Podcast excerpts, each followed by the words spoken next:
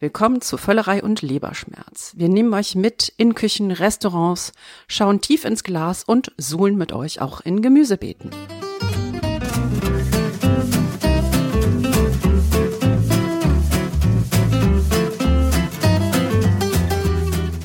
Ach, ich fange jetzt an. Ja, dann fange ich mal an. Also, herzlich willkommen bei Völlerei und Leberschmerz, eurem Podcast über Essen, Trinken und den ganzen anderen Rest. Am Mikrofon Lee Green. Carmen Hillebrand und Thomas Knüver. Und wenn ihr euch jetzt wundert, dass wir wieder mal ganz anders klingen als in den letzten Ausgaben, das hat einen Grund, weil wir sind hier in Liedberg bei Korschenbräuch. Korschenbruch, das ist ein Dehnungs-I, weiß man doch. So, und für die Menschen außerhalb von Korschenbruch, wo zur Hölle ist das? 20 Minuten von Düsseldorf zwischen Ziegenkäsefarmen und direkt runter die Straße, fünf Meter weiter, ist ein super Obsthof. Da kann man ganz viele frische Gemüse kaufen. Perfekte Lage. Wir sitzen hier in Fachwerkhäuschen. Es ist ein kleinstädtischer Traum in der Nähe einer Großstadt. Für die Männer unter uns, es ist in der Nähe von Mönchengladbach. So, jetzt haben wir es geografisch mal Ach, eingeordnet. Das ist wieder Fußball. Auf jeden Fall müsst ihr auch unbedingt in unseren äh, Feedback bitte geben, weil wir haben auch noch Housekeeping heute. Haben wir Housekeeping, Thomas? Äh, Wir haben Housekeeping ähm, zunächst einmal schon mal vorweg, weil vergessen Sie mal, bitte bewertet uns auf iTunes. Das ist ganz, ganz wichtig, damit mehr Leute uns dann hören. Also bitte geht auf iTunes, gebt uns fünf Sterne. Wenn ihr uns weniger als fünf Sterne geben wollt, dann geht zu irgendeinem anderen Podcast und gebt dem weniger als fünf Ich Sterne. doch Whisky. Ich mache doch betreutes Trinken. Also sprecht mich an und fünf Sterne, nix drunter. Und dann hat die Britta geschrieben, hat gefragt, wie wir diesen tollen 3D-Sound hinbekommen in unserer letzten Ausgabe. Das hat uns gewundert. Ja, wir haben uns natürlich auch sehr gefreut. Danke, Britta. Anderes Feedback, was wir bekommen haben, Moment, wir müssen auch sagen, wie, wie kriegen wir diesen tollen 3D-Sound hin? Wir nehmen indem wir auf- nicht wissen, was wir tun.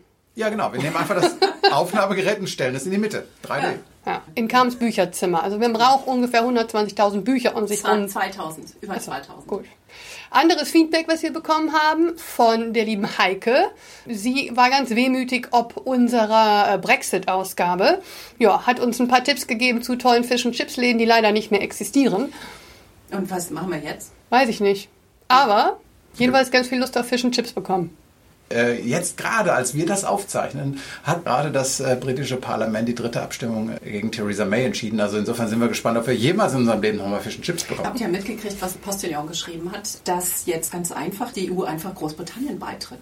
Logisch. Finde ich gut. Und darauf, finde ich, sollten wir trinken. Hier stehen Komm, Flaschen ich, auf dem Tisch. Genau, ich mache jetzt mal den Wein auf. Warte mal, ich hole mal eben den Korkenzieher. So.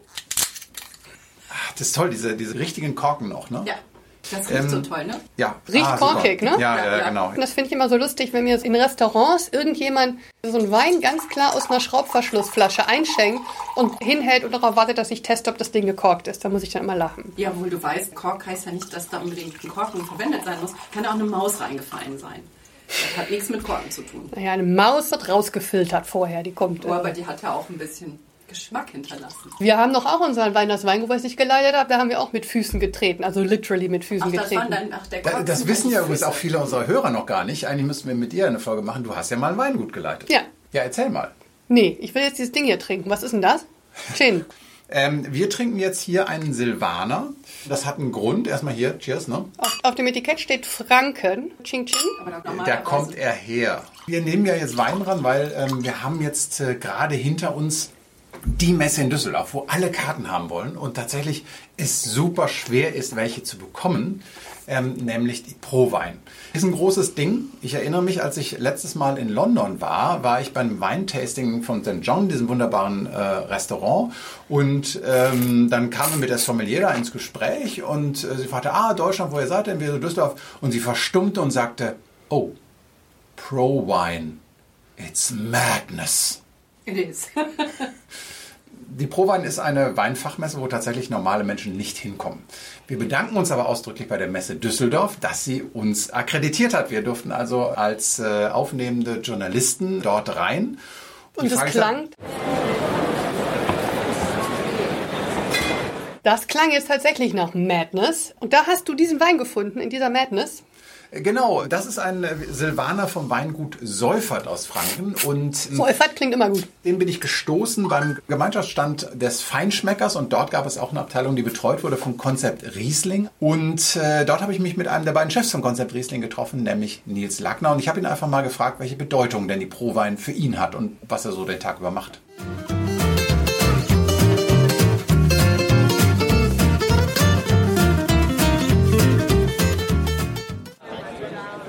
Moin.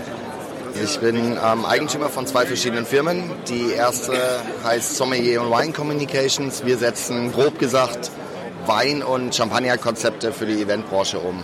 Und das haben wir für ein paar Jahre noch für Liesje Müller gemacht, die sich eine Chianti-Probe zu ihrem 40. Geburtstag gegönnt hat. Und heutzutage durch große Automobilhersteller und große Reiseveranstalter unter meinen Kunden. Das Fürstentum Monaco ist einer meiner Kunden. Und da sind die Events dann auch ein bisschen größer, elitärer und macht noch mehr Spaß. Die zweite Firma ist hier in Düsseldorf ansässig. Das ist natürlich ähm, während der Prowein sehr gut für uns. Wir heißen Concept Riesling und wir sind ganz klassisch Großhandel, Einzelhandel, aber auch Gastronomie. Und die Gastronomie ist hier im Herzen von Düsseldorf auf dem Karlsplatz und wir gelten als eine der besten Afterpartys nach der Messe. Wir haben da gut 250 Leute, die bei uns feiern und nochmal den Stress des Tages vergessen für manchen Düsseldorfer ist ja auch die After-Samstagsparty ähm, eingeschlagen wie eine Bombe.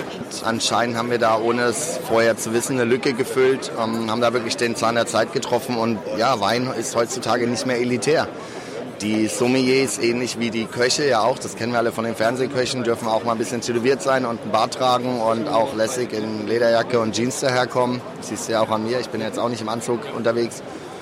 Und ich glaube, das ist einfach das, was Wein ausmachen muss 2019, dass Wein einfach sehr greifbar ist und dass Wein Spaß macht. Ähm, dadurch, dass ich schon relativ lange in der Weinwelt bin und auch nicht immer in Deutschland gelebt und gearbeitet habe, ist es für mich auch oft so ein Family Reunion Gefühl. Also ich habe gestern zum Beispiel Freunde aus Kanada getroffen. Ich habe lange als Sommelier in Kanada gearbeitet. Das heißt, es geht auch viel um Networking und einfach Leute wieder treffen und zusammen auch erleben, dass Wein weiter gelebt wird. Nichtsdestotrotz haben wir dazwischen natürlich ordentlich Arbeit. Ähm, mit der Doppelbelastung und das im positiven Sinne, ähm, Karlsplatz und Messe, die wir als Konzept Riesling ja nun mal haben, ist es so, dass wir ähm, tagsüber hier auf der Messe sind, haben einen eigenen Stand. Da habe ich Gott sei Dank ein sehr starkes Team hinter mir. Das heißt, ich muss nicht permanent hier sein. Ich selber habe für meine erste Firma viele Meetings. Jetzt komme ich gerade aus einem Meeting mit Italienern. Da geht es darum, dass ich für eine große Kreuzfahrtlinie äh, Weingüter in Sizilien finde, mit, wo man vielleicht mit den Kreuzfahrtgästen mal Ausflüge hinmachen kann. Ich moderiere Weinproben für verschiedene Hersteller, für verschiedene Winzer oder auch für verschiedene Weinverbände. Und das ist dann immer so eine Sache, du hörst es, die Stimme ist jetzt am dritten Tag, wir zählen den Samstag ja schon mit, obwohl die Messe noch nicht offen ist, ist am dritten Tag dann schon eher ambitioniert, die oben zu halten. Das ist dann der Teil, der ja, Spaß macht, aber auch spannend ist, hält die Stimme durch. Und dazwischen muss man natürlich auch noch ein bisschen Wein probieren. Gehst du nur zu Ständen, die du schon kennst oder äh, streunst du auch so einfach mal rum und guckst mal? Also früher war es tatsächlich so, dass ich sehr viel gestreunt bin und auch äh, bewusst geschaut habe, was gibt es denn Neues, was gibt es denn Spannendes. Das würde ich gerne mehr tun. Ich gönne mir da so am Tag eine, eineinhalb Stunden, wo ich das noch tue, wo ich wirklich entdecke und bewusst was Neues erlebe. Leider ist es mittlerweile so, dass der Rest des Tages wirklich sehr eng getaktet ist und voll mit Terminen. Das heißt, eigentlich bräuchtest du ein, zwei Tage mehr pro Wein? Ja, wenn der Körper das durchhalten würde, vielleicht nicht realistisch. Ich sag mal so, die neuen Öffnungszeiten sind für mich auf jeden Fall sehr positiv, weil wir einfach noch ein, zwei Stunden mehr haben, ein bisschen mehr Zeit haben. Viel Business wird natürlich auch nach der Messe noch auf den Partys gemacht, ganz klar. Also auch da wird gesprochen, wie man zusammenarbeiten kann. Das Vorurteil, eigentlich ist man hier um 10 schon hackestramm vielleicht nicht ganz so unbegründet. Man muss aber sagen, wenn der Düsseldorfer das äh, zwei Wochen nach Karneval so raushaut, dann muss man fragen, ob das gerechtfertigt ist. Äh, zumindest sind hier die Leute, die da wirklich Geld mit verdienen. Und es ist, wenn man sich die Prowein anschaut, ein riesen Wirtschaftsfaktor, der da ja auch kreiert wird. Wein ist eine recht wichtige Wirtschaftsmacht und ja, es liegt in der Natur der Dinge, dass auch Alkohol konsumiert wird, ganz klar. Aber wenn du mal schaust, also morgens sehen die meisten relativ nüchtern aus, es wird viel gespuckt, es wird auch mal Wasser und Kaffee getrunken, also ich glaube, so übertrieben darf man es nicht sehen. Wie ordnest du die äh, Prowein denn so im globalen Vergleich ein? Weil Weinmessen gibt es ja doch eine ganze Reihe. Aber wir sind schon sehr, sehr wichtig. Also Die Prowein ist natürlich keine spezialisierte Messe. Es gibt ja noch äh, Messen, die sich zum Beispiel auf Naturweine oder wirklich auf italienische Weine spezialisieren. Das sind wir ja nicht. Äh, die Prowein ist ja wirklich eine sehr allgemeine Messe für alle Arten von Weinen und im globalen Kontext schon eine der führenden ähm, Veranstaltungen im Jahreskalender, muss man sagen. Hast du am ersten Tag schon was entdeckt, was jetzt unsere Hörer vielleicht mal ähm, in den nächsten Tagen, Wochen, Monaten äh, suchen sollten im Internet oder im Geschäft ihres Vertrauens? Äh, ich habe sehr, sehr spannend von äh, Franken eine Scheurebe entdeckt von Ilonka Scheuring. Die nennt sich Dry Aged, also wie das Fleisch. Und ähm, die ist im hochpreisigen Bereich. Äh, ist jetzt nichts, was man mal am Dienstagabend kurz aufschraubt. Ich glaube, die halbe Flasche liegt so bei über 50 Euro. Finde natürlich sehr, sehr spannend von den Winzern, die wir mit Concept Riesling featuren. Die bringen ihre Fassproben. Das heißt auch für uns teilweise das erste Mal, dass wir die neuen Jahrgänge unserer Schützlinge probieren dürfen. Da sind ähm, von Oliver Six und von Julian Hart und von Katrin Wind und wie sie alle heißen, echt extrem spannende Sachen dabei. Ja, die Pro Wein ist einfach ein super wichtiger Event für die Weinbranche. Es gibt andere Weinmessen, die eigentlich größer sind noch mal in der Dimension. Also die Pro-Wein war jetzt im 25. Jahr dieses Jahr, hat 6800 Aussteller, das ist natürlich eine Riesenmenge. Du hast aber auch noch in Bordeaux eine Weinmesse, du hast die Wien Italy in Italien. Die sind aber sehr fokussiert auf die Weinländer. Und was Pro-Wein so besonders macht und weshalb Pro-Wein in diesen 25 Jahren gewachsen ist zu einer internationalen Messe, wo sie alle kommen, ist halt einfach die Tatsache, dass da ist zwar Deutschland stark, aber Italien ist da, Spanien ist da, es sind alle da. Und wenn du ein internationaler Importeur bist, der nur einmal nach Europa fahren will, den Teil des Kontinents, dann suchen die halt sich Provine aus und fahren nicht zu allen drei Messen. Wenn du Italien-Experte bist, fährst du im Zweifel nicht zu Provine, sondern fährst zu Vinitaly. Aber wir haben ja jetzt hier einen deutschen Wein im Glas, Thomas. Genau, ich glaube, was man auch mal einfach erzählen muss, ist einfach so dieses Gefühl, weil man betritt die erste Messehalle und ist eigentlich schon betrunken, weil so viel Alkohol in der Luft ist, das haut einen um. Und auch die Stadt selbst äh, verändert sich in diesen Tagen, weil das einfach eine sehr ess- und trinkbegeisterte Gemeinschaft ist, die da zusammenkommt. Das heißt also, Restaurantreservierungen in Düsseldorf kannst du in der Zeit komplett knicken. Und ich sag mal so, äh, dürfte man als Taxifahrgast auch keinen Alkohol haben, dann könnte die Polizei derartig abräumen, weil ehrlich gesagt, man hat das eigentlich das Gefühl, da sind lauter Menschen ab 30, Hacke stramm und das drei Tage durch. Nee, nee, nee, nee, nee. Thomas, da hast du dann nur die Leute gesehen, die zu Pro Weingo City Events gegangen sind. Das hat nämlich die Stadt Düsseldorf oder die Messe ganz toll gemacht in den letzten Jahren. Die Weinfreunde unter euch, wir können euch sehr empfehlen, nach Düsseldorf zu kommen. Eben zum Zeitpunkt der Pro Wein, weil es tatsächlich ganz viele Events in der Stadt gibt für weinpassionierte Trinker. Profis, lieber Thomas, können ganz viel testen, ganz viel trinken und immer noch gerade gehen. Also diese Hacke voll Menschen, kann ich dir aus eigener Erfahrung sagen, kleine Anekdote am Rande, bevor du dann endlich erzählst, was wir hier trinken. Ähm, meine Mutter hat mir dann irgendwann mal erzählt, unter der Siegel der Verschwiegenheit, dass sie die anonymen Alkoholiker mal angerufen hat, ja, weil sie besorgt war, ob meines Trinkverhaltens, wenn ich da mal auf Besuch war. Weil ich natürlich zum Mittagessen, ohne mit der Wimper zu zucken, anderthalb Flaschen Wein platt gemacht habe und immer noch gerade gegangen bin. Das ist dann halt einfach Training. Ne? Du, du, das ist so. Ein Leberschmerz, echt, ne? Wir müssen okay. trainieren. Genau. Haben dann aber auch gesagt, hören Sie mal, wenn die aus dem Hintergrund kommen, machen Sie sich keine Sorgen. Wir müssen äh, uns einfach an das halten, was das großartige Weinmagazin Schluck, das wir unbedingt mal interviewen müssen, als Aufkleber verteilt hat auf der Pro Wein, nämlich den äh, Schriftzug, wir müssen aufhören, weniger zu trinken. Das stimmt. So, und jetzt aber endlich, was ist denn das hier? Ein Wein aus Franken vom Weingut Seufert, Silvaner. Warum trinken wir denn Silvaner? Carmen. Ähm, erstmal habt ihr mir gesagt, was ich kaufen soll. Dann ist ja April und äh, alle Gourmets unter uns wissen, da gibt's Spargel. Ich bin zwar nicht so ein extremer Spargelfan, ist das nicht jeden Tag wie mein Mann, also ich muss fast jeden Tag Spargel kochen. Aber Silvaner passt sehr gut dazu. Das ist ein ganz klassischer Spargelwein.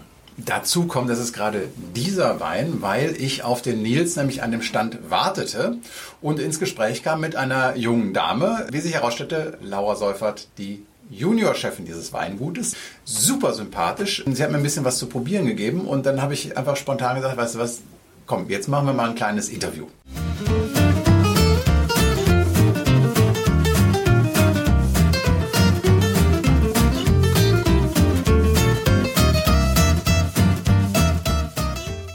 Du bist 27 und du bist Winzerin. Wie kam es dazu?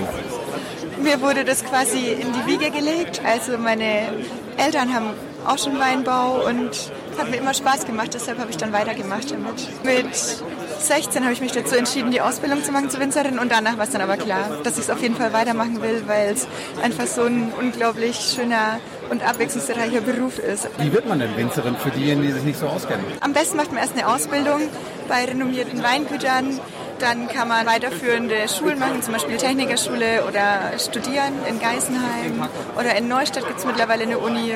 Aber auf jeden Fall würde ich empfehlen, eine Ausbildung zu machen, weil es ein sehr praktischer Beruf ist. Also ich habe so ein bisschen eine andere Philosophie als mein Vater. Ich gebe das so ein bisschen zurück, back to the roots, wie es früher eigentlich war. Ich gebe dem Wein Zeit, Freiraum, sich zu entwickeln. Mein Vater hat ihn immer relativ früh gefüllt. Da kam der 18er Jahrgang im Frühjahr raus. Bei mir kommt er jetzt wirklich erst im Herbst drauf, also ein Jahr später. Und ich glaube, es ist auch wichtig, ähm, dass man den Wein die nötige Zeit gibt, die er braucht. Wir vergären alles spontan, wir lesen komplett alles mit der Hand und es ist halt sehr ursprünglich und ungeschminkt. Also wir machen auch keine Schönungen und wollen quasi die Regionalität rausstellen und die Rebsorte in ihren verschiedenen Facetten aufzeigen. Wir haben gerade uns angeguckt, mit wem denn äh, Thomas äh, so gesprochen hat, mit dieser Laura. Und äh, das Bild ähm, machte klar, warum er mit ihr gesprochen hat. Das ist Männer reden nur mit Frauen, weil sie sie optisch super finden. Natürlich. Ja, nee, ganz klar. Also mal, ich glaube, es hackt, ja, das ist Sexismus Also, pur. wir Und ihr wundert euch, dass ihr keine Karriere Können macht. wir Mit jetzt- so einer Einstellung Können, wird das auch können wir nicht. jetzt mal über Wein reden? Entschuldigung. Nee, ich finde, wir müssen das ausdiskutieren. Na Wir gut, also ich habe jetzt hier eine Flasche in der Hand, da steht Anarchie drauf. Eigenständiger Silvaner, charaktervoll, mein Herzstück. Deswegen habe ich den gekauft. Fand ich sehr sympathisch. Genau, den, den habe ich Von auch, der Laura. von der Laura, den habe ich auch probiert. Also der, der reguläre Silvaner ist ein solider Silvaner, den man prima zum Spargel wegtrinken kann. Der Anarchie, Der hat schon mal einen Kork. ist- Ich mache jetzt hier Hintergrundgeräusche. Also den, den fand ich wirklich toll. Äh, Ich wollte ja nur den, Hörern die Gelegenheit geben, jetzt einfach dieses wunderschöne Geräusch sich, des sich in den Korken arbeitenden Korkenziehers zu genießen. Die Spannung, unglaublich. Ja, das ist wie bei Harald Schmidt. Man muss auch schon einmal schweigen können. Auch Achso, wir. du kannst schweigen, Thomas, glaube ich Zeit? nicht. Ne, Harald Schmidt immer, haben wir die Zeit? Ach, wir nehmen uns die. Ne? Ja, genau. Typischer Okay, Spruch. wunderbar. Erzähl doch jetzt mal, warum Ja, diese also, Anarchie so toll ist. Ähm, ich fand es einfach ein, ein relativ tiefer Silvaner. Silvaner ist ja nicht gut beleumundet, das muss man äh, so Du brutal musst sagen. schneller trinken, das Glas muss leer. Ja, dann, äh, also jetzt, jetzt, jetzt stoßen wir vor das technische Problem, Lee. Reden und Trinken ist eine Herausforderung, die Hm. nur wenige Menschen meistern können. Meistens handelt es sich um Aquaman. Trink. Aquaman, äh, wir sprechen über. Ist ein Superheld für die Frauen unter uns. Ähm, ja, bestimmt. Ja, da ist doch jetzt auch die Farbe gleich deutlich dunkler. Ist das ein Naturwein? Ich glaube schon, ne? Er ist zumindest, glaube ich, spontan vergoren. Wo ist denn der Unterschied? Wie? Keine zugesetzte Hefe. Also, ja, ja, Wein, ich. Also, Wein. Ja, Hefe frisst Zucker, macht weiß Alkohol. ich, aber Naturwein und spontan vergoren ist ja dasselbe, oder? Also Oh, Lee, in deiner groben Sinne. amerikanischen Direktheit, wir wollen die Hörer ja mitnehmen. Jetzt nicht so, nicht so abtun, erklär mal, wie Wein entsteht. Das ist eine ganze Episode, das machen wir nochmal anders. Okay, aber das ist mal so et- etwas ausführlicher. Was ist der Unterschied zwischen spontan vergorenen Naturwein und normalem Wein? Es gibt große Kataloge. In diesen Katalogen sind ganz fürchterlich viele Hefe, Zusatzstoffen etc. Die kannst du bestellen und dann kannst du mit Hilfe eines Chemielabors, mehr oder weniger Labor, je nachdem wie groß äh, dieses Weingut ist und wie, wie gleich der Wein schmecken muss, kannst du halt jedes Jahr das gleiche Produkt erzielen, egal was reinkommt, egal wie viel Zucker die Trauben haben etc. pp. Bei einer Spontanvergärung hast du halt einfach die Trauben, wie sie sind. Du wartest auf die natürliche Hefe, die im Raum ist. Und die stritt dann die ähm, Vergärung los. Deshalb ist es so, dass bei spontan vergorenen Weinen, korrigiere mich, wenn ich falsch liege, ja auch ganz häufig die älteren Jahrgänge ähm, dann erst zu haben sind, obwohl es zum Beispiel ein Weißwein ist. Ein Weißwein gibt es ja normalerweise sozusagen im Folgejahr. Bei spontan vergorenen, die sind halt drei, vier Jahre alt. Ist das richtig? Also wir haben auch spontan vergorene Weine gehabt, die waren sofort fertig. Ähm, aber natürlich äh, sind das häufig Weine, die auch einfach aus viel mehr Arbeit entstehen, also viel mehr Arbeit im Weinberg, die sind handgepflückt etc. pp. Das sind Weine, die einen höheren Qualitätsanspruch haben. Und ein Wein mit einem höheren Qualitätsanspruch ist dann meistens auch ein Wein mit viel Potenzial, der ausgebaut werden kann. Und geschmeckt dir der wirklich, Lee? Der ist ganz schön holzig, oder? Und Lee ist normalerweise, wenn man Holz sagt, dann schreit sie und läuft weg. Erste, Wie eine Frau mit zu viel Make-up. Ich finde ihn wirklich gut, weil es halt so ein untypischer Silvaner ist. Da ist eine holzige Note mhm. drin. Die verschwindet, habe ich das Gefühl, nach ein paar Schlucken dann auch wieder. Der hat eine mhm. Tiefe, die ganz ungewöhnlich ist für einen Silvaner. Und wenn ich jetzt blind hätte verkosten würden, hätte ich eher gesagt, es ist ein, fast eher ein Chardonnay. Mhm. Weil wir ein Chardonnay gewöhnt sind, dass es Holz hat, ne? Ja, ich finde, das ist ein ganz toller, spannender Wein, den man tatsächlich einerseits so trinken kann, aber auch zu gewissen Essen könnte ich mir den auch sehr gut vorstellen, aber mhm. definitiv nicht zu allem. Schmeckst du jetzt, dass der eine Frau gemacht hat? Wir haben ja diese große Diskussion, Female Wine, ne, Female Wine hier, Female Wine da. Ich meine, letztendlich bin ich ja Ex-Journalist. Also insofern, das ist halt eine Nummer, die du super erzählen kannst. Und die wird auch jedes Jahr erzählt. Ja? Also wir haben ja seit zehn Jahren haben wir jetzt die jungen Winzerinnen. Da spielt ehrlich gesagt auch, glaube ich, Sexismus mit rein. Da haben wir natürlich das Bild der Weinkönigin. Ja, mhm. Weinköniginnen sind ja tatsächlich auch immer Jungwinzerinnen, die dann irgendwann heiraten und äh, Kinder kriegen und dann nicht mehr winzen, heute also Wein machen. Heute hat sich das geändert. Ich finde eher, dass die Laura steht für eine Generation von jungen Weinmachern, die jetzt die Weingüter ihrer Eltern übernehmen, aber was anders machen wollen. Einfach weil Naturwein ein Thema ist, das größer wird, weil Spontanvergärung ein Thema ist. Und weil sie natürlich auch merken, dass sich so ein bisschen die Weinwelt teilt in diejenigen, die halt billig trinken. Das ist das Traurige in Deutschland. Ich glaube, die durchschnittliche Flasche Wein in Deutschland geht im Laden für 3,50 Euro über den Tisch. Das ist, glaube ich, bestimmt noch weniger. 3,50 Euro naja, Also Einkaufspreis in der Gastro, weiß ich aus meiner Vergangenheit, ist ungefähr ja, unter 3 Euro, so ein, ein bis 2 Euro. Und dann schlagen sie nochmal 500 Prozent drauf oder so. Ja, dann kann man sich Müssen sie aber auch. Also wir wollen jetzt hier eigentlich die arme Gastro dissen. Liebe Gastro, wir wissen, wie hart ihr jeden Tag arbeitet und dass die Deutschen einfach nicht bereit sind, für Qualität zu bezahlen und irgendwo müssen sie Geld verdienen. Genau, aber gleichzeitig gibt es dann halt eben diesen kleineren Anteil der Verbraucher, die für Wein bereit sind, immer mehr Geld auszugeben, weil sie halt einfach gespannt äh, sind, was es da noch so gibt und äh, teilweise natürlich auch zu teuer kaufen. Also ich persönlich bin überhaupt kein Freund französischer Weine, weil ich die sind immer 20 bis 30 Prozent zu teuer. Ja, die sind einfach zu teuer. Das heißt nicht, dass sie schlecht sind. Sie sind einfach nur für das, was sie bieten, sind zu teuer. Mhm. Finde ich ein bisschen zu pauschal, muss ich sagen. Werden wir nochmal auf das Thema Frauen und Weinwelt. Du hattest doch erst ein halbes Glas. äh, ich habe, oder Thomas und ich, auf der Prowein mit der Eva Raps gesprochen. Und die war mal Präsidentin des Verbands der Prädikatsweine, VDP. Ja, als Frau, als Geschäftsführerin lange, ich glaube elf Jahre hat sie gesagt, oder 14 Jahre hat sie da gearbeitet. Da hat sie ein bisschen was erzählt, wie das so war.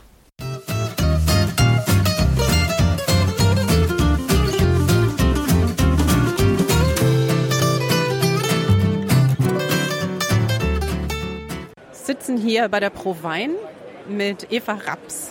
Am besten stellst du dich mal ganz kurz vor, Eva. Äh, Jungwinzerin, die nicht mehr ganz so jung ist, weil ich erst vor fünf Jahren, da war ich dann schon fast 50, den Traum meines Lebens erfüllen konnte, nämlich ein eigenes Weingut zu führen. Mit dem Traumpartner an meiner Seite, weil den braucht es dazu. Allein kann man kein Weingut führen. Und du warst Geschäftsführer vom VDP, vom Verband der Prädikatsweine. Wie war denn das als Frau? Ich war 17 Jahre lang äh, Geschäftsführerin. Das war 97 äh, habe ich begonnen. Es gab tatsächlich sehr wenig Frauen, äh, die bei den Messen präsent waren, die ihre Männer begleitet haben oder die gar ein eigenes Weingut geführt haben. Es gab schon immer ein paar, aber jetzt, wo die nachfolgende Generation schon oft in den Betrieben ist, da sind es viel mehr Frauen geworden. In der Verbandsarbeit haben die Männer repräsentiert und die Frauen äh, die Arbeit im Hintergrund geleistet in der Geschäftsführung. Das äh, ändert sich auch gerade so ein bisschen. Ähm, die neue Geschäftsführerin, meine Nachfolgerin, die Hilke Nagel, ähm, ist präsenter und äh, tritt auch mehr nach vorne auf.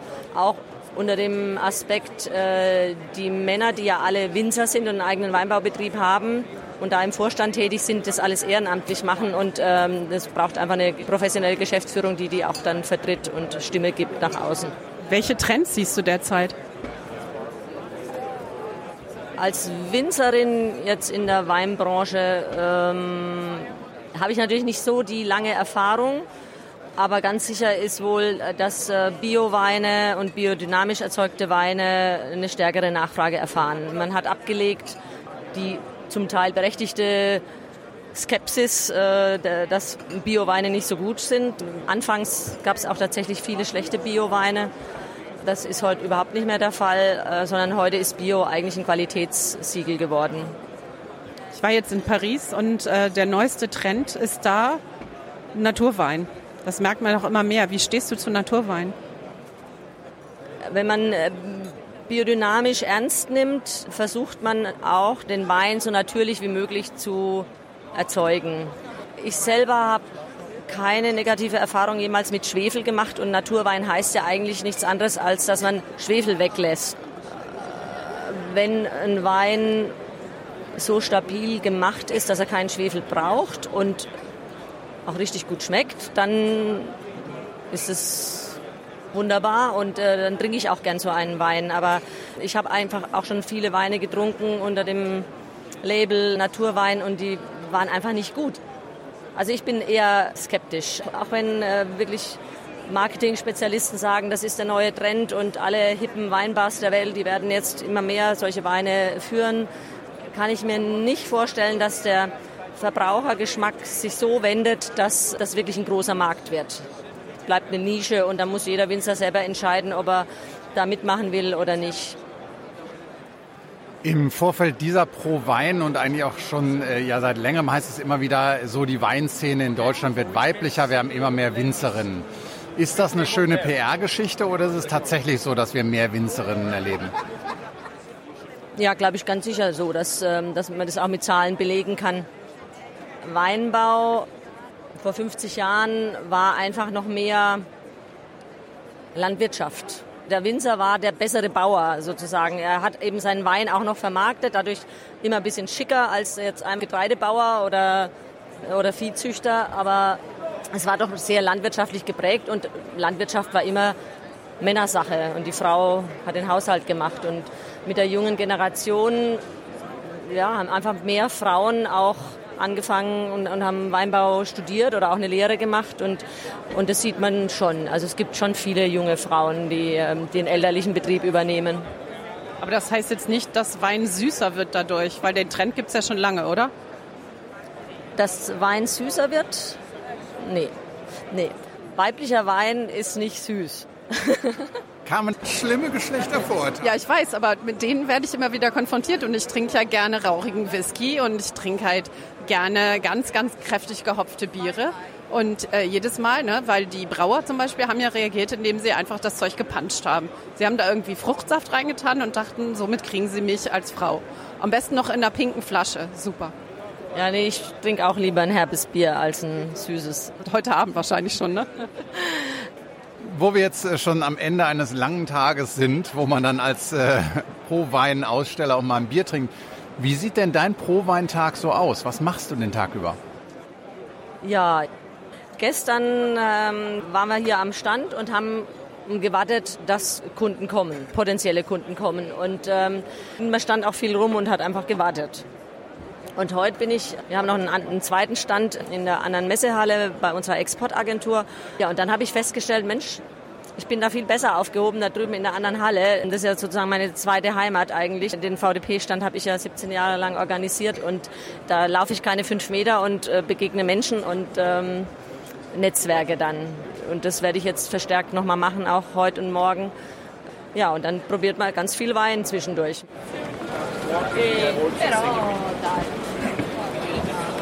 Ja, spannend, die Eva. Die liebe Eva hat uns damals auch den Kontakt hergestellt zu diesem ähm, israelischen Winzer, den wir euch ganz bald vorstellen werden, liebe Hörer. Versprochen. Genau, aber es gab ja dieses Mal, es heißt Pro-Wein, das heißt aber nicht, dass da nur Wein ist, da gab es auch Bier und Cider und dieses Jahr tatsächlich auch 4000 Spirituosenanbieter und da haben wir auch einen rosa-pinken Vollbusigen Gin gefunden. Äh, ja, man muss aber sagen, nicht nur dieses Jahr. Die Spirituosenhalle ist traditionell da und eigentlich sehr innovativ. In diesem Jahr hat sie mich enttäuscht, weil gefühlt waren 80% Gin. Ja. Also langsam kann ich keinen Gin mehr sehen. Und dann, als Internetbegeistert an einem Stand vorbeigelaufen, wo ich sofort Standepede stehen geblieben bin, nämlich dem Schrödingers Katzen-Gin. Und du hast ihn probiert. Ich Ist habe er ihn- jetzt tot oder lebendig? Ja, das ist ganz- beides? Nur mal äh, so für die Leute, die den Witz nicht verstehen. Hä? Schrödingers Katze? Herr Schrödinger war ein Physiker und er hat mit einer Katze experimentiert, hat die in eine Box gesteckt und bestrahlt mit äh, Schweinehund.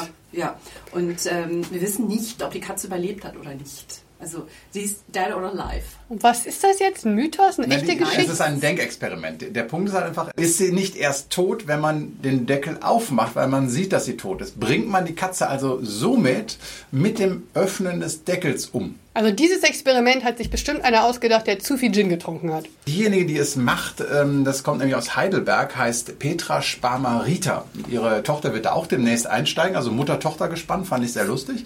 Und Petra Sparmarita ist ehemalige Fernsehjournalistin, aber vor allem Chemikerin. Und deshalb äh, haben sie diesen Gin dann gemacht und fragten sich, wie soll man den nennen? Und die Geschichte, die sie erzählen, und dann kamen plötzlich drei Katzen um die Ecke. Ähm, in, diesem, in diesem Gin ist aber auch Katzenminze drin. Und tatsächlich schmeckt man es. Ich finde, es ist ähm, ein sehr gelungener Gin für diejenigen, die sonst nicht so viel mit Gin anfangen Was, können. wie schmeckt denn Katzenminze? Hier, Lee, du hast doch zwei Katzen. Wie schmeckt Katzenminze? Ich sitze hier gerade und verziehe mein Gesicht und frage mich, warum fragt Carmen mich diese Fragen, die ich nicht beantworten kann. Hast du jetzt gerade gesagt, Carmen, dass Lee ihren Katzen das Futter weg ist? Ja, ja, wer weiß. Obwohl, ich glaube, die Katzen essen jetzt nicht irgendwie Kimchi oder sowas. Also vielleicht nicht. Das könnte ich mal ausprobieren. wir. Danke für die Inspiration. Die armen Katzen. Also, liebe Hörerinnen und Hörer, wenn ihr Erfahrung damit habt, ob Katzen Kimchi essen und wie sie auf Kimchi reagieren, wir freuen uns auf ja, Kommentare. bitteschön. Und wie die Ausdünstungen der Katzen dann sind, das würde mich da interessieren. Äh, zurück aber zu Schrödingers Katzen. Ich habe einfach mal gefragt, wie es dann so kommt, dass man so einen Gin macht.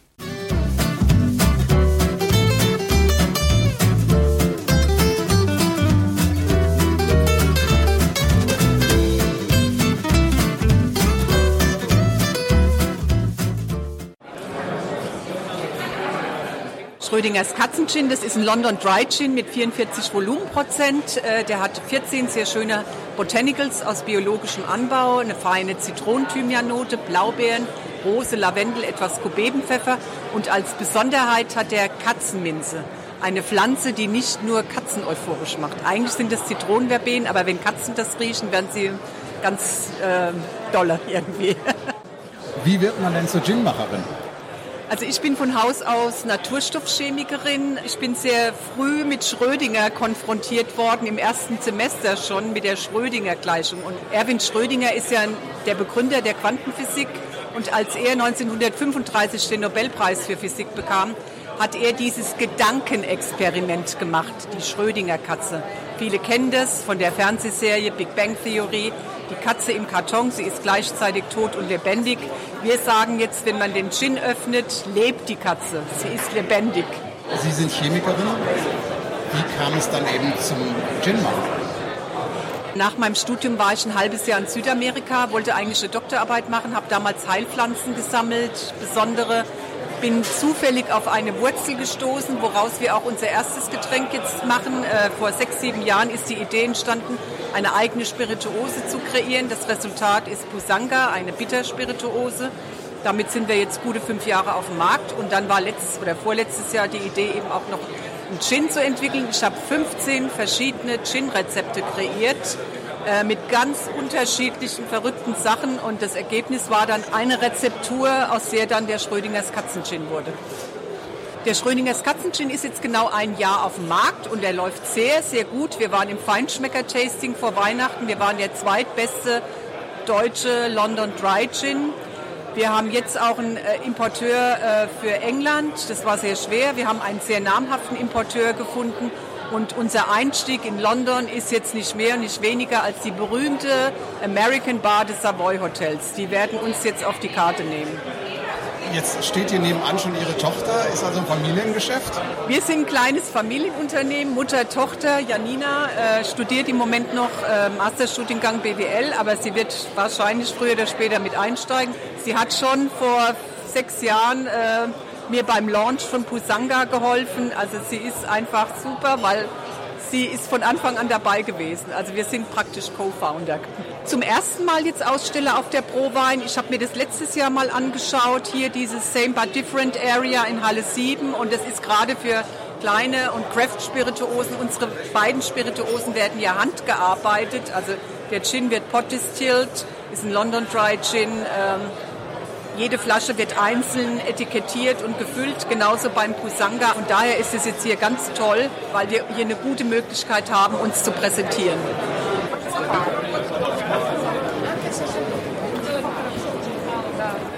Tja, das war das eine Großereignis hier in der Vergangenheit, das kulinarische, das vinophile Großereignis, die Pro Wein. Es gab aber noch ein digitales Großereignis und das hatte auch erstaunlich viel mit Essen zu tun, hast du uns erzählt, Thomas. Ja, die South by Southwest in Austin, Texas. Hast du uns Barbecue mitgebracht? Leider nein. Ähm, ehrlich Warum gesagt, nicht? ich, ich habe vergessen, weil ich hätte euch tatsächlich was mitbringen können, nämlich Beef Jerky von äh, meinem Alltagslieblingsbarbecue in Austin. Dein Alltagslieblingsbarbecue in Austin. Boah, Thomas, ey, du Das bist so cool. Hallo, Ich sag jetzt mal South by Southwest zehnmal hintereinander So. und schnell. das würde uns zu viel Zeit kosten. Diese Zeit haben wir leider nicht. Aber guck Ähm, mal, weil ich weiß, dass du nie an uns denkst, aber ich an dich denke, hm, habe ich äh, Beef Jerky mitgebracht, die allerdings nicht aus den USA kommt, sondern aus Düsseldorf. Ja, das ist ja ein Hammer. Ja, support your local startup. Beef Jerky von Grizzly Snacks. Gibt's schon ein paar Jahre. Und die machen halt Startup-Style. Das sieht man auch in der Verpackung. Ist so eine schöne, erdige Verpackung, die, wo das Label draufgeklebt ist. Machen handgemachtes Trockenfleisch aus deutschen Rindern, um zu zitieren. Jawohl. Und ich habe euch Omas Kräutergarten mitgebracht und den Lemon Ginger Flavor. Obwohl ich Man kann ja nicht nur Wein trinken und nicht essen. Hast du recht, die kenne ich auch, aber ich finde zum Beispiel, ja, jetzt wird ja aufgerissen, ähm, My Brittle Pony aus, äh, den, äh, aus UK. Wir haben ja die Brexit-Ausgabe letztens gemacht, die es bei britische Biere gibt, ist auch sehr schön. Aus richtigem Pferdefleisch. Ich dachte, du machst all dein Jerky immer selber kam. Deshalb Hab ich du- schon, ja. Nee, deshalb, du kaufst doch nur Gadgets, damit du irgendwelche verrückten Rezepte ausprobieren Das kannst. stimmt. Du hast dir doch diesen Dehydrator gekauft, damit du Jerky machen kannst. Äh, Habe ich tatsächlich das erste Mal, es ist super geworden. Das zweite Rezept, das war zu viel Sojasauce. Also es ist so ein, so ein du musst ja erstmal erklären, was das überhaupt ist.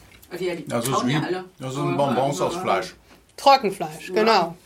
Das ähm, gibt es schon ewig, ne? So das klassische, das haben ja schon die Native Americans mitgenommen im Prinzip, ne? getrocknete Buffalo Strips und sowas, auf ihren Tracks durch die ähm, Prärie. Als ich Thomas gestern irgendwie meinte, so, ach, vielleicht ähm, kann Kam ja noch schnell Jerky machen. da meinte er, aber das dauert doch irgendwie zwei Wochen. Wie lange dauert denn den Jerky selber machen? 50 Grad Celsius im Trockner, mindestens, mindestens acht Stunden, wenn nicht noch länger. Und das kannst du nicht mal eben machen. Du musst auch dann noch marinieren, am besten ein paar Tage. Also das Fleisch ganz, ganz dünn schneiden, marinieren mit Honig, Soja, was auch immer. Es gibt ein paar Rezepte im Netz. Die verlinken wir dann in die Shownotes, liebe Hörer. Habe ich aber nicht verblockt, glaube ich. Muss Ja. ich eigentlich noch mal tun. Aber jetzt hast du mir das weggenommen. Aber Thomas, was hältst du denn jetzt von diesem Jerky hier? Du ah, Jerky-Experte aus Ich, nein, Seth, nein, äh, ich aus- bin kein Jerky-Experte, weil also Jerky finde ich okay. Diese Ähm, Jerky aber? Kann man Der prima Ginger machen. kommt nicht durch. Das finde ich ja Ich gut. liebe aber- Ingwer.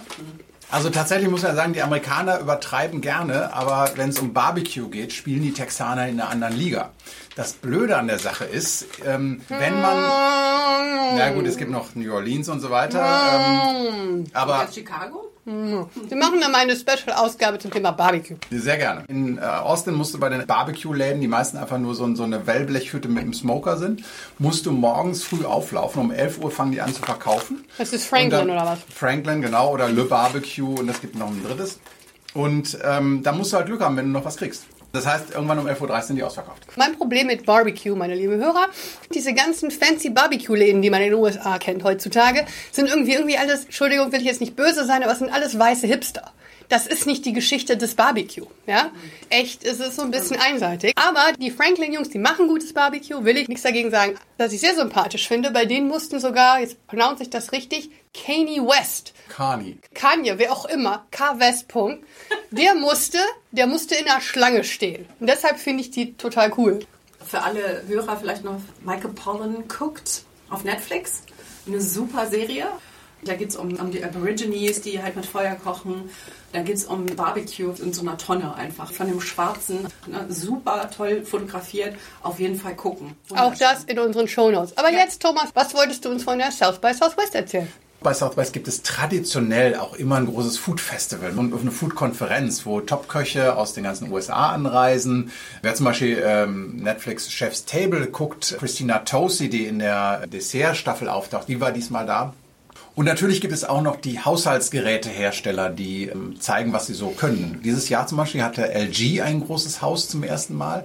Und da gab es eine Hausbrauerei zu besichtigen, wo man Bier mit Kapseln genauso machen kann wie Kaffee. Und bevor ihr anfängt, nein, ich finde das auch keine gute Idee.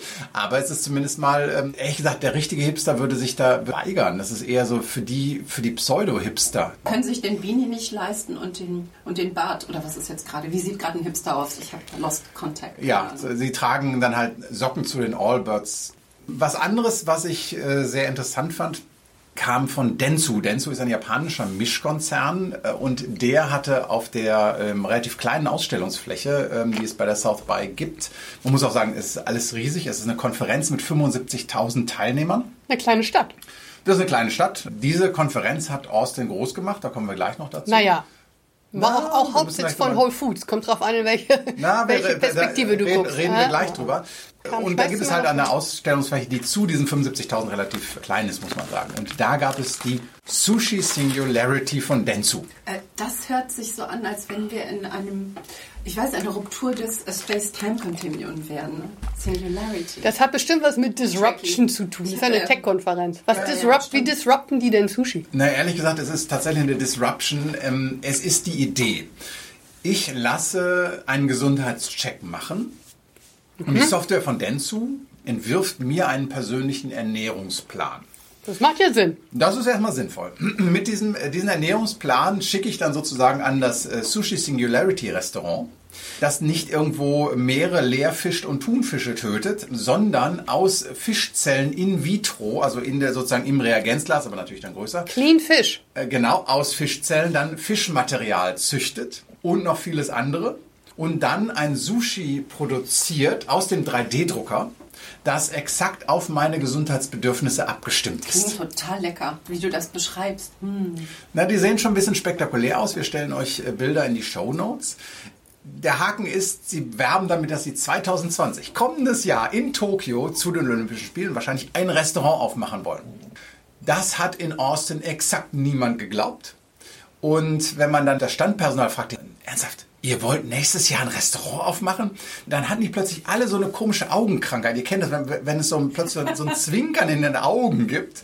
Aber nichtsdestotrotz, es war wahrscheinlich eines der am meisten fotografierten Ausstellungsstücke ähm, dieses Jahr bei der South by, weil es natürlich eine Idee ist, die sehr visionär ist und über die man einfach mal nachdenken kann. Und es ist ja auch nicht falsch. Und ich meine, ich glaube, ich meine, da wiederhole ich mich jetzt die Hörer, die geneigten Hörer, die uns häufiger folgen, äh, wissen ja, dass äh, Nachhaltigkeit und sozusagen die Zukunft der Welternährung etc. sind Themen, die mich umtreiben. Und sicherlich müssen wir Lösungen finden. Ja, es geht nicht so weiter, wie es aktuell läuft. Und ich glaube, dass die Lösung wird ein Puzzle sein. Ja, und das kann durchaus, warum nicht? Ja, ähm, Ich meine, 3D-Drucker.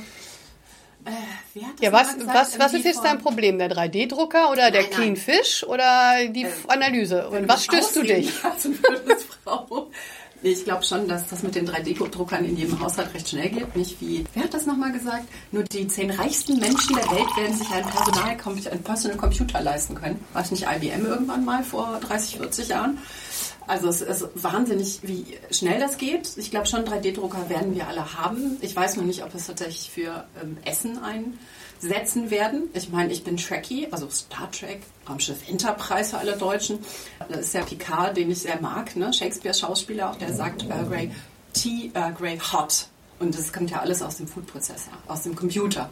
Dieser Food-Prozessor übrigens, das ignorieren ja manche, die Star Trek dann gucken, wird halt aus den Ausscheidungen der Crew ja produziert. Also es ist ja ein Kreislauf, Woher dieses hast du Raumschiff. diese Information? Ja, weil es sonst anders nicht geht. Die laden niemals, die laden niemals Vorräte auf. Das ist ein komplett durchgängiges System. Ja, sie gehen auch nie auf Toilette. Das nennt, sich, das nennt sich dann Circular Agriculture. Also im Prinzip macht es ja total Sinn, dass das in den USA stattfindet. Ich meine, ich bin jetzt was, drei Jahre, drei Jahre schon, drei Jahre wieder zurück in Deutschland. Und ich glaube, die USA ist einfach ein Land, ja, wo das haben wir nicht auf dem Schirm. Also die meisten Deutschen denken an den USA, denken irgendwie an Pommes und McDonalds und so ein Krempel. Aber die Foodkultur in den USA ist extrem hoch. Und ähm, die Bewegung, diese ganze Farm to Table, äh, die ganze Bewegung des Selbstanbaus, Urban Farming das ist etc. Doch urban, ne? Das ist in New York und Chicago, Absolut. das ist doch nicht in Austin. Und Ja, doch, Oder, das- Ahnung. na- natürlich, Das- also Austin Austin, ist groß, Entschuldigung, irgendeine kleine Stadt, ich habe keine Ahnung. Ich habe in Chicago gelebt und da habe ich immer gesagt, gibt es diese Fry Belt. Da fährst du irgendwie über so eine imaginäre Grenze und auf einmal ist alles frittiert. Es ist aber schon so, In Schottland. In Schottland. es ist aber schon so, dass du eigentlich, und das ist ganz wichtig zu verstehen, in den USA gibt es fürchterlich viele Universitätsstädte. Also die University of Illinois zum Beispiel ist halt dann verstreut über, über ganz Illinois. Und das sind halt alles Umgebungen, in denen extrem viel von dieser Innovation stattfindet.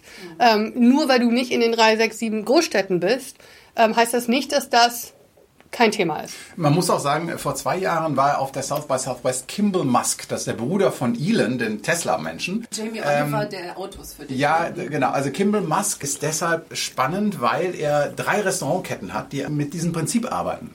Das heißt Farm to Table, lokal, organic. Aber er macht die Restaurants nicht auf in Großstädten, sondern bewusst in der Mitte Amerikas, in mittelgroßen Städten, weil er sagt, in den Großstädten, da gibt es schon diese Angebote und wir wollen die eben weiter raustragen. Der hat auch ein ganzes Programm für Schulgärten, der hat ein riesiges Programm, in dem er Urban Farming entwickelt. Der ist sozusagen, was sein Bruder für Autos macht, die keiner braucht, wenn sie eigentlich Fahrrad fahren sollten, macht äh, der gute Kimball nämlich in ähm, Urban Farming und Containern. Die hat noch einen ersten Startup, jetzt haben sie zusammen gemacht, Elon und Kimball. Und dann ist äh, Elon nicht weiter und Kimball hat gesagt, nö, ich mache jetzt mal hier ein Chef-Degree und ist äh, auf die Culinary Institute of America und hat da äh, Koch gelernt, hat dann am Ende gesagt, ach nee, jetzt mache ich doch wieder irgendwie ein Unternehmen auf, hat wieder ein Unternehmen aufgemacht und das war in New York. Und dann kam 9-11 und dann hat Kimball seine, sein Messer gepackt und hat äh, neun Monate oder sowas tatsächlich für die First Responders für 9-11 gekocht. Was heißt First Responders? Also Feuerwehr etc. etc. Da- Und der hat halt gesagt, nee, da bin ich jetzt besser aufgehoben und stand in dieser Feldküche im Prinzip und hat gekocht und ist da raus und hat gesagt, ja, meine Zukunft ist eigentlich, die Welt zu verändern durch Essen. Und dann hat er angefangen, ähm, in, in Boulder sein erstes Restaurant aufzumachen. Genau, und um äh, Weltveränderung und Nachhaltigkeit ging es halt auch bei einem Essen, bei dem ich war. Das war ein sehr spannendes Erlebnis. Die James Beard Foundation, das ist eine Stiftung, die sich für die Kulinarik in den USA einsetzt. Das ist ein bisschen untertrieben. Also der James Beard Foundation Award, das ist so wie den Oscar-Gewinn. Ne? Also das ist eine ganz hohe Nummer. Das ist nicht irgendwie so eine kleine Ja. Stiftung. Genau, und äh, die machte mehrere Dinner, wo sie halt die Top-Köche, die zur Konferenz kamen, also äh, zwei, drei an einem Abend paarte mit der Besitzerin eines Restaurants. Und da konnte man Tickets kaufen. Und es war ein wirklich tolles, tolles Menü. Aber wo du eben sagst, ja, war Whole Foods denn am Wachstum? Nee, es ist tatsächlich die South by Southwest. Weil diese Konferenz ähm, Tech-Leuten gezeigt hat, dass Austin eine sehr lebenswerte Stadt ist. Was dann passiert, das sieht man heute, wenn man zum Restaurant Eden East fährt. Das sind so zehn Minuten mit dem äh, Ride-Sharing-Wagen des Vertrauens, äh, direkt östlich vom Konferenzzentrum und von dieser Partymeile Sixth Street, wo man halt so abends was trinkt. Und plötzlich, nach der Hälfte der Fahrt, kommen nur noch staubige Grundstücke, auf denen irgendwelche Wellblechdinger stehen von Handwerkern oder einfach Lagerhallen. Und dann hat unser Ride-Sharing-Fahrer erzählt, was das Prinzip ist. Wenn man dort ein Grundstück kauft, muss man es bebauen. Die Leute wollen es aber gar nicht lange halten, sondern das ist schlicht und ergreifend die Richtung, in die Austin gerade wächst. Und Austin wächst wahnsinnig. Wir reden über ähm, aktuell Vorhaben, Apple Campus für eine Milliarde mit 9000 zusätzlichen Arbeitsplätzen. Google Hochhaus über 30 Stockwerke, 5000 Arbeitsplätze. Oracle holt 5000 Stadt Ist auch eine große Unistadt, ne? ist auch eine große Unistadt, genau, die auch weiter wächst. Also da passiert gerade wahnsinnig was. Und dann kommt man plötzlich an ähm, und der Fahrer sagt, ja, hier ist das Restaurant. Und man sieht halt so einen weißen kleinen Holzbau und geht da vorbei und ist plötzlich an einem magischen Ort. Weil Farm to Table ist im Eden East von Sonja Cote extremst zu sehen. Ihr Mann und sie, sie war eigentlich Grafikerin bei Whole Foods und ähm, hatte dann Anteile am Unternehmen, als die an die Börse gingen. Sie hat die Mitarbeiteraktien verkauft und damit ihr erstes Restaurant finanziert. Das hier ist jetzt ihr, ihr zweites, inzwischen hat sie ein drittes. Und das ist tatsächlich eine Farm. Jetzt nicht mit Rindern, aber mit Hühnern, äh, mit Gemüse, mit Obst, mit Kräutern und das ist wirklich groß. Es gibt auch in Europa natürlich Restaurants, die einen Kräutergarten haben. Das ist eine andere Dimension. Und 70 Prozent dessen, was sie produzieren, verkaufen sie an andere Restaurants. Das ähm, eigentliche Restaurants in der Scheune. Bei gutem Wetter ist es draußen. Es war gutes Wetter. Wir saßen in einem wunderschönen Zelt. Und es gab dann von diesen vier Köchen ähm, ein amerikanisches Gericht zum Thema Sustainability. Und ihr Fingerfood, das von Sonja Coté kam, fand ich unglaublich toll. Es war nämlich eine Artischockencreme mit Pekannüssen, alles sehr lecker, serviert auf einem Artischockenstrunk, den man nicht essen konnte, sondern man sollte die Creme essen und dann war da das offene Hühnergehege und man sollte den Strunk rüberwerfen zu den Hühnern. Finde ich gut. Sensationelle Idee. Ich habe so ein Haben bisschen gegackert? Hast du es geschafft? Ich meine, das ist ja, wie viel Wein hat man da getrunken? Ach nee, das war das. Na, das war am ne? Anfang, das ging Ah, noch, das ging noch, das ging noch. Es, es wurde auch ein langer Abend, es gab auch tollen kalifornischen Wein. Und nach diesem Menü habe ich mir dann Sonja Coté einfach mal geschnappt. Eine körpergrößenmäßig nicht sonderlich große Dame, sehr sympathisch, sehr bodenständig äh, und, und einen sehr trockenen Humor hat. Und habe mich mit ihr in ein kleines Tipi verkrochen ähm, und habe sie mal gefragt, wie das so kam mit ihrem Restaurant.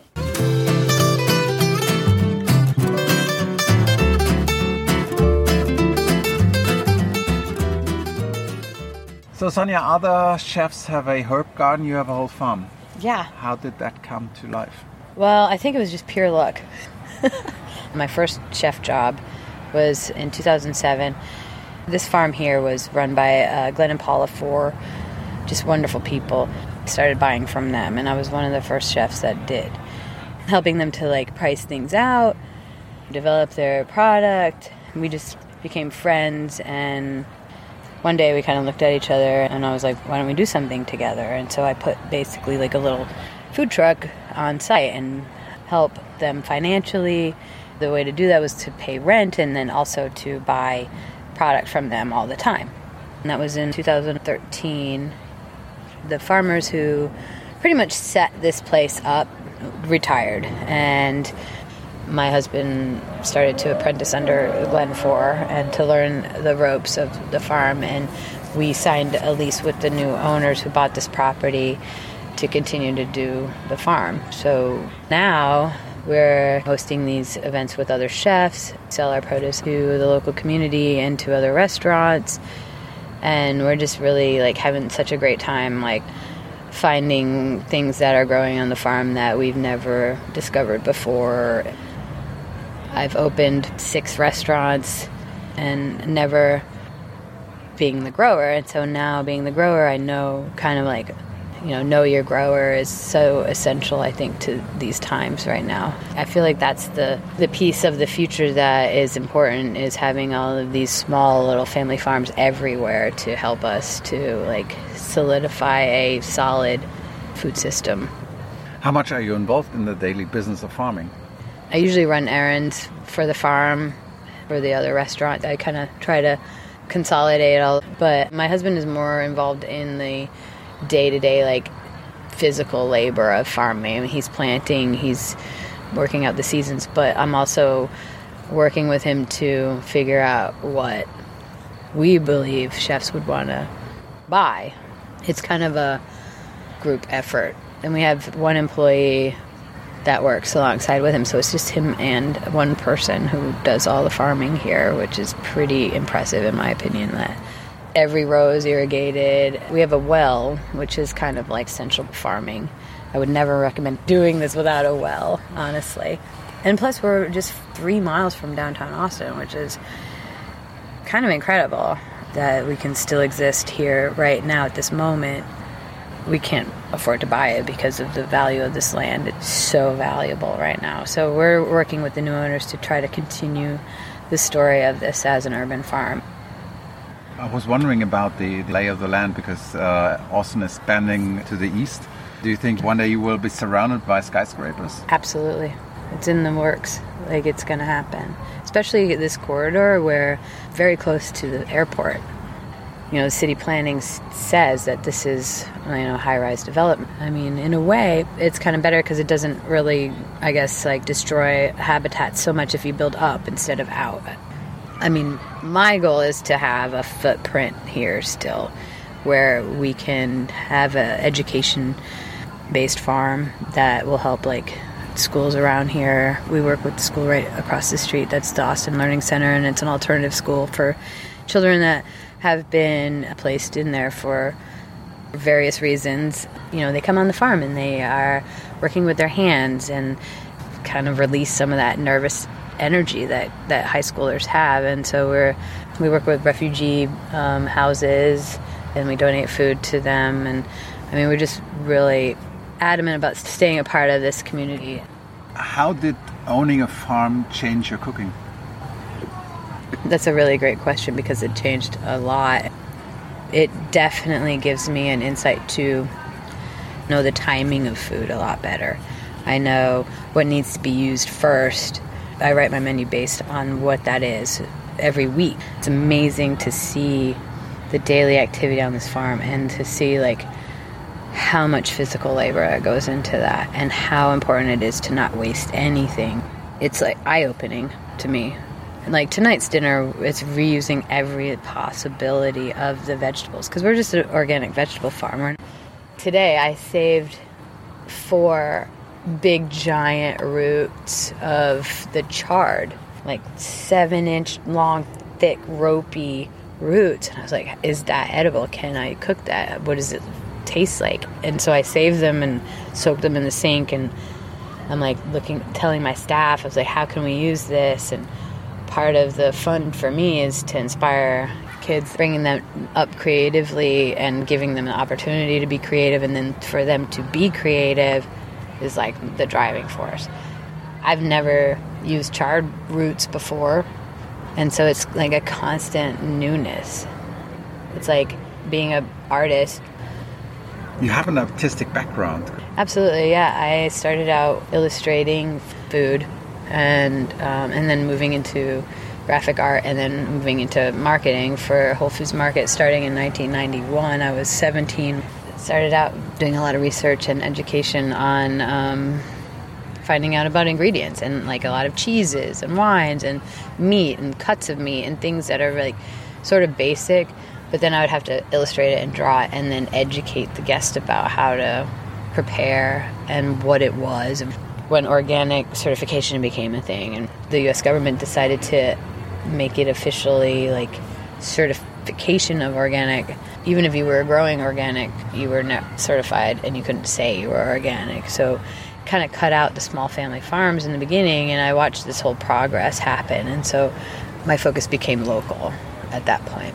And then I went into being a chef and then because I'm married to a farmer so it was like a nice progression that allowed me to fund my first restaurant. I benefited from that. And so now my goal is to give my employees the same type of thing and you know, livable wage and creativity and like just a quality of life and to be out here on this farm it's beautiful out here and we are in the middle of Austin but we're in a little oasis of Austin and to preserve this and to tell everybody how important it is green space is to a city and to convince your local government to preserve for the community and to make this accessible to all people.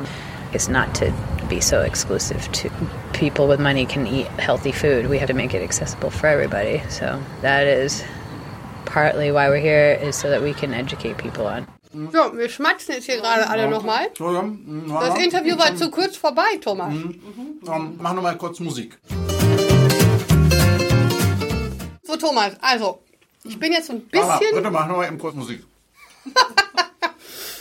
Ich bin so ein ganz klein bisschen neidisch. Du sollst nicht so viel in den Mund stopfen, Herr Knüver hier.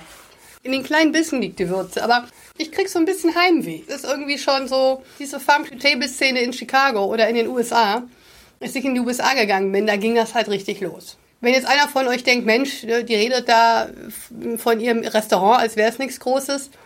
In der gehobenen Gastronomie ist dieses Farm-to-Table-Cooking tatsächlich ein Standard. Und die bildet sich da im Zweifel nichts drauf ein, weil sie der Meinung ist, das ist ihre Verantwortung als Gastronom. Und ich äh, habe jetzt hier gerade so ein bisschen Sneef. Taschentücher? Hm. Interessant finde ich halt aber auch die Vorstellung. Ihr Gelände rund um sie herum, das ist High-Rise-Building. Das heißt, in gar nicht wenigen Jahren wird diese Farm umgeben sein von Hochhäusern. Das könnte unfassbar skurril werden. Aber, aber weißt du, was das für das Mittagstischgeschäft bedeutet? Ja, aber weißt du was? Katsching! Für, ja, aber für das Feld ein großes Problem, weil keine Sonne mehr. Ha. Ja, das ist, da müssen wir wieder diese Urban Farming oder Indoor Farming machen. Ne? Bevor wir jetzt noch äh, weiter ins Plaudern kommen, essen wir jetzt noch ein bisschen Beef Jerky, trinken noch ein bisschen. Ich äh, finde übrigens Wein. hier Kräuterbeef Jerky passt ganz toll zu Silvana. Ja, genau. Das also gerade ähm, zu dem Anarchie-Silvaner. Schöne Grüße an Laura Säufer, die mir übrigens auch gesagt hat, dass sie im, im Weinberg äh, immer sehr gerne Podcasts hört. Here we go. Hashtag Perfect Pairing. Genau, Podcast und Weinberg. Ja, das war unsere neue Ausgabe von Völlerei und Leberschmerz. Bitte bewertet uns auf iTunes, erzählt anderen davon. Wir haben jetzt auch schöne Karten. Wir schicken euch auch gerne eine Postkarte, wenn ihr möchtet. Schickt uns Mails, kommentiert auf Facebook, wir sind auf Instagram und wir sind auf Twitter. Wir freuen uns ähm, über jede Nachricht, die wir kriegen. Ja, und außerdem gibt es Whisky, wenn ihr uns mit fünf Sterne bewertet. Versprochen. Und wir sagen bis zum nächsten Mal. Tschüss.